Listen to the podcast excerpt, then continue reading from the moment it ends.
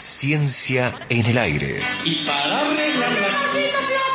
Porque todo cuerpo que se sumerge en un líquido experimenta un empuje de abajo hacia arriba igual al peso del volumen del líquido desalojado. Es el principio de Arquímedes. Arquímedes, ese que cuando lo descubrió dijo Eureka. Muchos mitos dando vueltas por ahí. En Mira quién habla, el conocimiento científico tiene la palabra. Con el deber de no divulgar más sonceras y respuestas rebuscadas, el profesor, doctor en astronomía, Guillermo Goldes, trae la papa y nos siembra algunas dudas.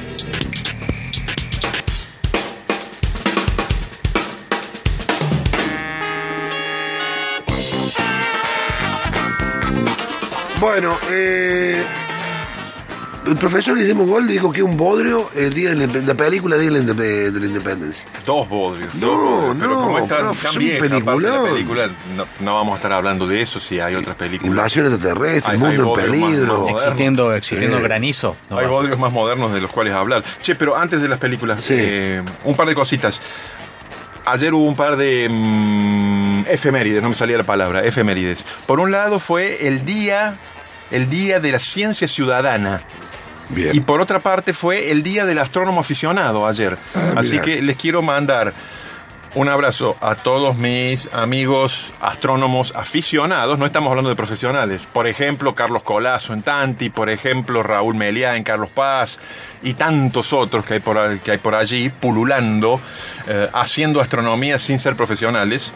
Y también, por supuesto, saludar todas las iniciativas de ciencia ciudadana que yo no sé si ustedes recuerdan, alguna vez hemos hablado de esto, de qué se trata la ciencia ciudadana. Ciencia ciudadana son todos estos proyectos que están orientados por profesionales de la ciencia, pero en los cuales puede participar el ciudadano de a pie, por ejemplo, recolectando datos en el territorio donde vive. Bien. ¿Sí? Y les voy a dar un ejemplo que les va a dar algo de gracia, ya que estamos hablando de películas. Sí. Yo hace dos viernes, o sea, hace casi dos semanas, Sí.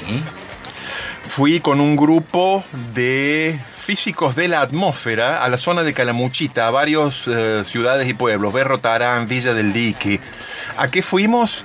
Fuimos a casas de personas Sí.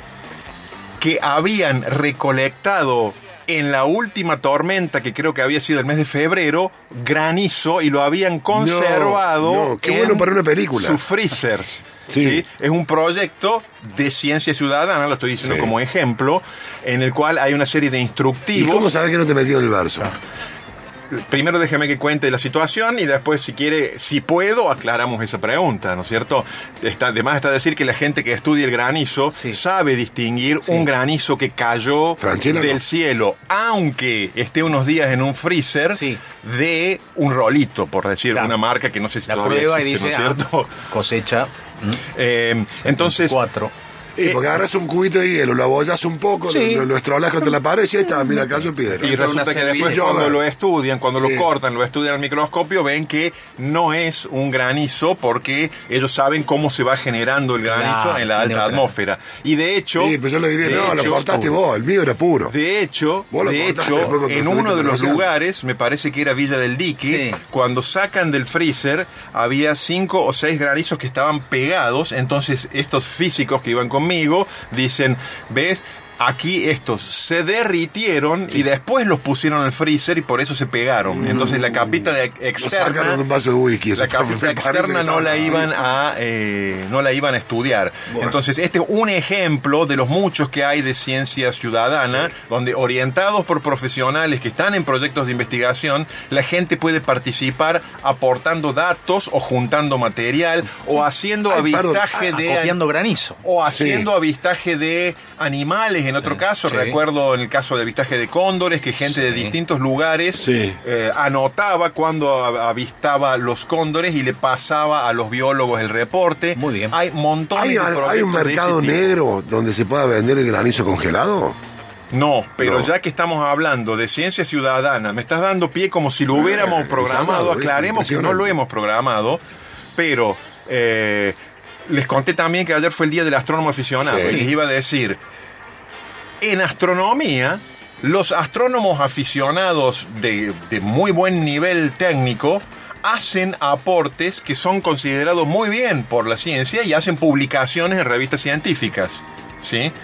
No a todos los astrónomos profesionales le cae bien la relación con los aficionados, esto hay que decirlo, porque siempre hay algo de soberbia profesional. Son elitistas. Pero a muchos otros sí, y de hecho las, eh, las observaciones que suelen hacer astrónomos aficionados de muy buen nivel, como los que yo mencioné recién, y hay muchos otros, sí son consideradas positivas y crean conocimiento, crean conocimiento en determinadas áreas específicas de la astronomía que no requiere de enormes observatorios, ¿no es cierto? Bien.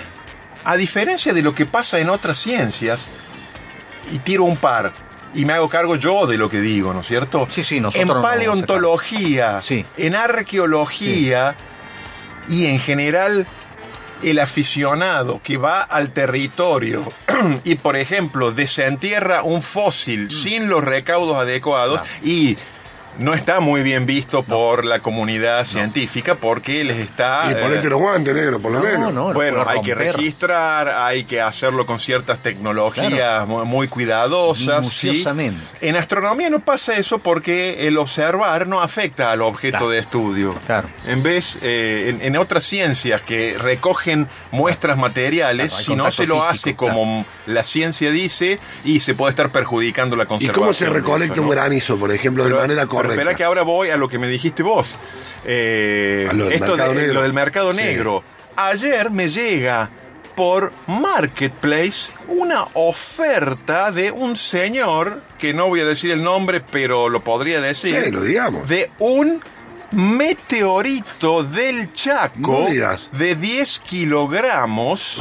¿sí? Uh, Pedazo de piedra. Eh, eh, eh, los meteoritos del Chaco, más que piedras, son bloques eh, prácticamente de hierro que caen del cielo. Se llaman sideritos. Es más que nada metal, no es piedra. Entonces son muy magnéticos. Y con eso se los puede distinguir fácilmente de, de una piedra, ¿no? Eh, de más está decirles que en el Chaco está prohibido sacar los meteoritos de la provincia. Están protegidos por ley. Y además son sagrados para los pueblos originarios de la zona. O sea que es absolutamente delictivo ofrecer esto eh, a la venta en, market, en Marketplace o en cualquier otro lugar. Sí, Los pero meteoritos, En Marketplace hasta un riñón puede comprar. bueno, pero es un delito. No, claro, sí, Sí, duda. es un delito. ¿Y a cuánto lo ofrecía? A un millón de pesos el meteorito de 10 kilogramos. Sí, que un meteorito de 10 kilogramos es Considerable. importante, Mm. considerable, ¿no? Es pensar como, bueno, un pequeño masacote interesante. ¿Pero ¿no? qué tamaño será más o menos? No, es más chico que lo que vos tenés con las manos pesado, porque es prácticamente claro, hierro pesado, puro. claro, claro. ¿sí? Pensemos en algo como chica. una bocha grande, Una digamos. bocha. Como una bocha Bien. grande. ¿Lisa o rayada? No, no, eh, irregular, irregular, Bien. irregular, ¿no? Y esto está ocurriendo y Sí. eh, uno no sabe si proba- dice especial para coleccionistas, ¿no es cierto? Coleccionistas que Claro. uno le podría llamar traficantes. Sí, Sí. Eh, Ahora- uno no sabe si el que lo está vendiendo Sí. es quien lo recolectó, lo Sí. cual es ilegal, pero seguro que sabe que no se puede comercializar eso. ¿no es Aunque cierto? caiga Que en no el patio de tu casa, vos no podés... eh, Si Digo, vos vivís en el Chaco sí. y cae en el patio Sí. de tu casa, no podés. Y eh, en, en otros lugares habría que ver en cada lugar la legislación. Bien. Pero en el Chaco están clarísimamente, cal- clarísimamente protegidos y se los considera Perdón, me mató el perro, que Sí, ayer el los padre estaba el considera Bobby ladrando y lo mato. patrimonio No lo puedo cultural de la de ahí. provincia. Aunque sea Sí. para enterrar al perro. Patrimonio cultural de la provincia. ¿Eso Bueno, es zona donde caen habitualmente meteoritos? Por eso es zona, por eso existe es zona tan- donde hay tan el rigurosa. yacimiento más importante del país que tiene miles de años, no es que caigan todos los días. No, no, no, sí. Pero en, en esa zona del sur Atención, oeste, automovilismo. Acá es- aquí es improbable. oeste, Córdoba, en- Córdoba no tiene en cualquier tradición. lugar es improbable que caiga un Hasta meteorito, que cae. pero en el Chaco Sí. está el registro de los pueblos originarios en la tradición oral de cuando cayeron cuando cayó esa lluvia de meteoritos que se supone que era un gran meteorito que se fragmentó en el aire y se dividió en muchos y creó el campo del cielo, que es uno de los atractivos turísticos del sur del Chaco, pero que además son patrimonio. Recuerden, hace unos años hubo una gran controversia porque unos artistas iban a llevar uno de los meteoritos muy grandes a Alemania y finalmente eso no se pudo hacer porque por más que era temporal, bueno, ya sabemos, los tesoros de América cuando se llevan a, Sí, a sí, Europa vuelven. u otro lado... No vuelven o vuelve una réplica. Sí, puede volver una réplica Sí, un modelito de Sí, sí. telgopor, ¿no es cierto? Bueno, sí. todo esto tiene que ver con lo que decíamos de los aficionados a las ciencias, de la ciencia ciudadana en el caso de los granizos, y de eh, y también de, en este caso, de los traficantes que ofrecen bienes protegidos, ¿no? ¿Y por qué dijiste lo del perro? Dijiste algo de un perro. Sí, que el meteorito. le mató Ah, perro, porque le había matado el perro. Ah, porque antes, eh, cuando eh, eh, yo te, te estaba hablando de una película que se llama El perro que no calla.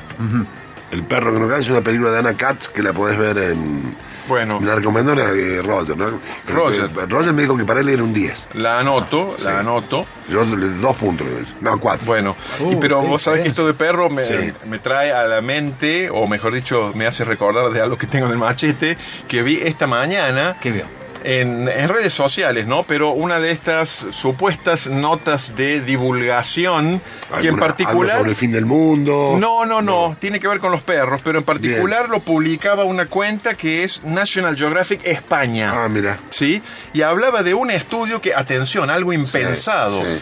Realizaron tomografías computadas de un montón de perros Bien. y llegaron a la conclusión, analizando esas imágenes, de que los perros son capaces de distinguir entre la voz de un ser humano y el ladrido de otro perro. Bueno. Pero hacía falta tanto estudio. Hacía eso. falta mucho estudio, ¿no es cierto? Ustedes dicen que no Hacía falta mucho estudio para darse cuenta que el perro sabe Y de si hay un ladrido Y- o si es el dueño que le Si prefiere dice un fido. hueso con carne que polenta sola, también. claro. Bueno, pero está bien, es a través del estudio como, Ah, bueno, cómo se llega a la verdad. Hacer absoluta. estudios sobre cosas que son evidentes de antemano es rara, ¿no? Entonces yo le sugeriría, sugeriría a esta gente otro estudio totalmente Claro, distinto. más, este, con gatos. más arriesgado. Ah, Y hago un spoiler, me parece que el gato también sabe cuando uno es una persona o es otro gato. No sé. es muy probable. Yo tengo dudas. ¿Usted tiene dudas? No, bueno, entonces usted va a tener que hacer el el estudio. ¿eh? Eh, yo me atrevería a decir que animales de cualquier especie saben distinguir Claro. a un ser humano de uno de su propia especie. Lógicamente. Y creo que no solo los mamíferos, ¿no? Pero bueno, habrá que esperar que esta gente haga estos estudios tan sesudos Bueno, para hacerle tomografías, por ejemplo. En el caso de los caracoles no sé cómo lo van a hacer porque digamos que el cerebro de los caracoles es más bien pequeñito, ¿no? Pero bueno, en eso estamos. Y ¿Y te vas a San Juan el fin de semana? me voy a San Juan mañana. En realidad es Mañana. para ir principalmente al Valle de la Luna, Sí. al cual yo fui cuando tenía seis años, viaje familiar. Sí. Un viaje que resultó eh, accidentado, digamos. Estamos hablando del año 1970, ¿no es cierto? Para ir a San Juan se iba de Córdoba por el camino de los gigantes Sí. que sale a Taninga. Los túneles. Después se bajaba por los túneles hasta los llanos de Chancaní y después se atravesaba por una ruta que hoy es intransitable hasta Chepes. ¿sí? Hoy es un, un guadal intransitable sin Está señal. cerrado directamente. No está cerrado No está porque cerrado, hay está gente que vive en la Está bien, zona. pero no tiene mantenimiento. no tiene mantenimiento, no tiene señal, o sea, solamente es un camino para aventureros en 4x4. Eh, yo lo hice en auto irresponsablemente hace 3, 4 años y es una de las veces que más sudé en mi vida. No pasó nada, pero después dije nunca más por aquí, ¿no? Pero digo, ese era el camino que se hacía en esa época. A nosotros en esa ruta íbamos en un Renault Dauphine, o sea que como el Gordini. Ah, ¿sí? Ese era el auto de mi papá. sí, sí. Íbamos en ese auto y en la ruta un auto que venía en sentido contrario, piedra rompió el parabrisa, entonces de esos parabrisas que se astillaban todos y se Claro, caían. claro. Entonces mi papá me acuerdo con cinta aisladora blanca fijó algunos pedazos y sacó otros y él iba mirando por el agujero de ahí hasta San Juan porque entre medio no conseguimos nada, claro. no conseguimos parabrisa. Además, eran vacaciones de julio, se hacía frío, ¿no es cierto? el- entraba Eso fue la ida. En San Juan hubo cambio de parabrisas. bien. A la vuelta por ese mismo, el viaje estuvo fantástico. Sí. Conocimos el Valle de la Luna.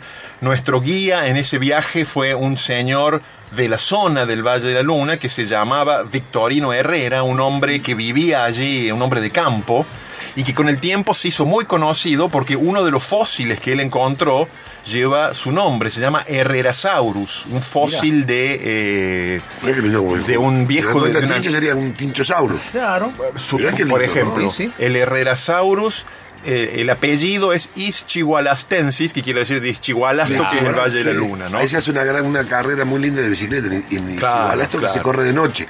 Porque eh, la luna, cuando hay luna llena, La en el luna valle llena.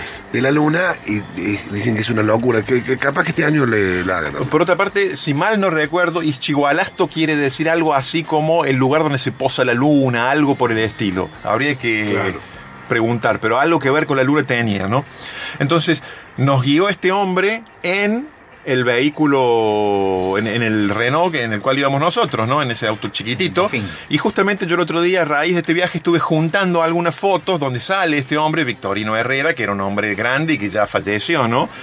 Para, aprovechando la visita, llevárselas a la gente de allá. Esa foto es un personaje muy, muy, eh, ca- casi mítico de la zona, ¿no? Pero a la vuelta de ese viaje, en la subida de los túneles, nos agarró una tormenta Uh. tremenda, tremenda. Uh, Escuchá, pero, bien, sí. no como eso ningún lado, es, ¿no? eh, ahí empieza, ahí está empezando el relato, No, ¿no? viajes con Goldes. Se Nunca. pinchó una goma del Renaultcito.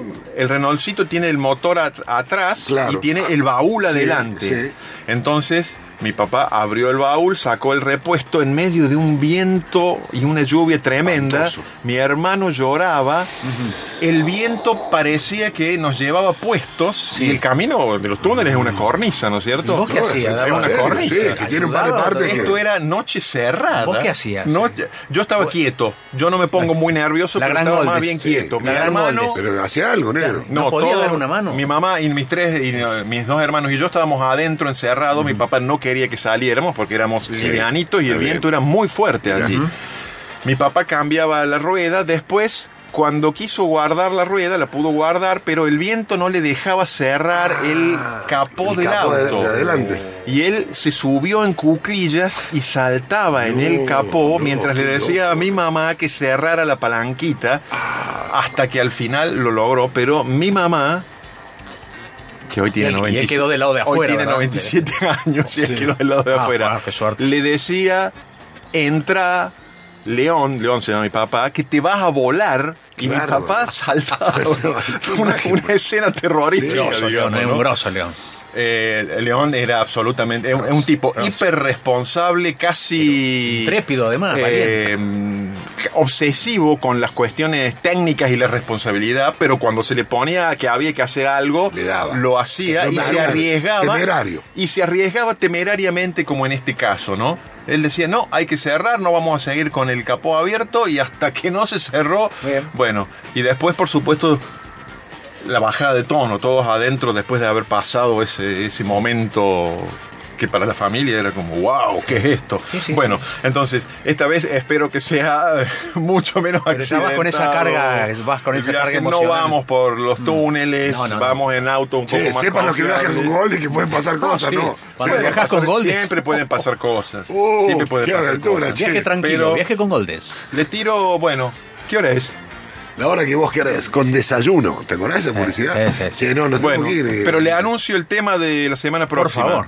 ¿Sí? Claro. Le anuncio el tema. Ustedes saben que en la península de Yucatán hay Sí. restos de un cráter, mitad en el agua, mitad en la tierra, que se supone que es el cráter Tenemos que parte dejó... para vender con Sigoldi. Sí. Se supone que es el cráter cráter. que dejó la roca del espacio gigantesca que, Que chocó hace y que extinguió los 66 dinosaurios. millones de años y que extinguió los dinosaurios. Ah, mira vos, Anda mira circulando por los medios Sí. el hallazgo de unos fósiles que son justo de esa época. Hay Mira fósiles vos. más nuevos, más viejos, mucho más viejos, pero anda circulando en redes, incluso algunas noticias sensacionalistas que dicen que encontraron fósiles que son del día que cayó. ¿Y por qué? ¿Cómo? Del día. Por supuesto, no, eh, ¿Cómo no se está comprueba? datado el día, Ah. está datado en qué millón de años ocurrió, No, ¿no? porque justo era su cumpleaños, dice, por eso tenemos No, fecha. pero les voy a comentar, aunque ese es un título sensacionalista, el día o el año también es sensacionalista, sí les voy a contar la semana que viene algunos datos de algunos fósiles que parece que son inmediatamente posteriores a esa caída. Y también de los fósiles que veamos en el Valle de la Luna, ¿por qué Bueno, no? excelente. Eso- después me contás lo de Chihuahua porque quiero ir. Ok, ok. Gracias, Y mando profe. fotos desde allá. Dale, buenísimo. Eh, Guillermo Valdés. Mira quién habla.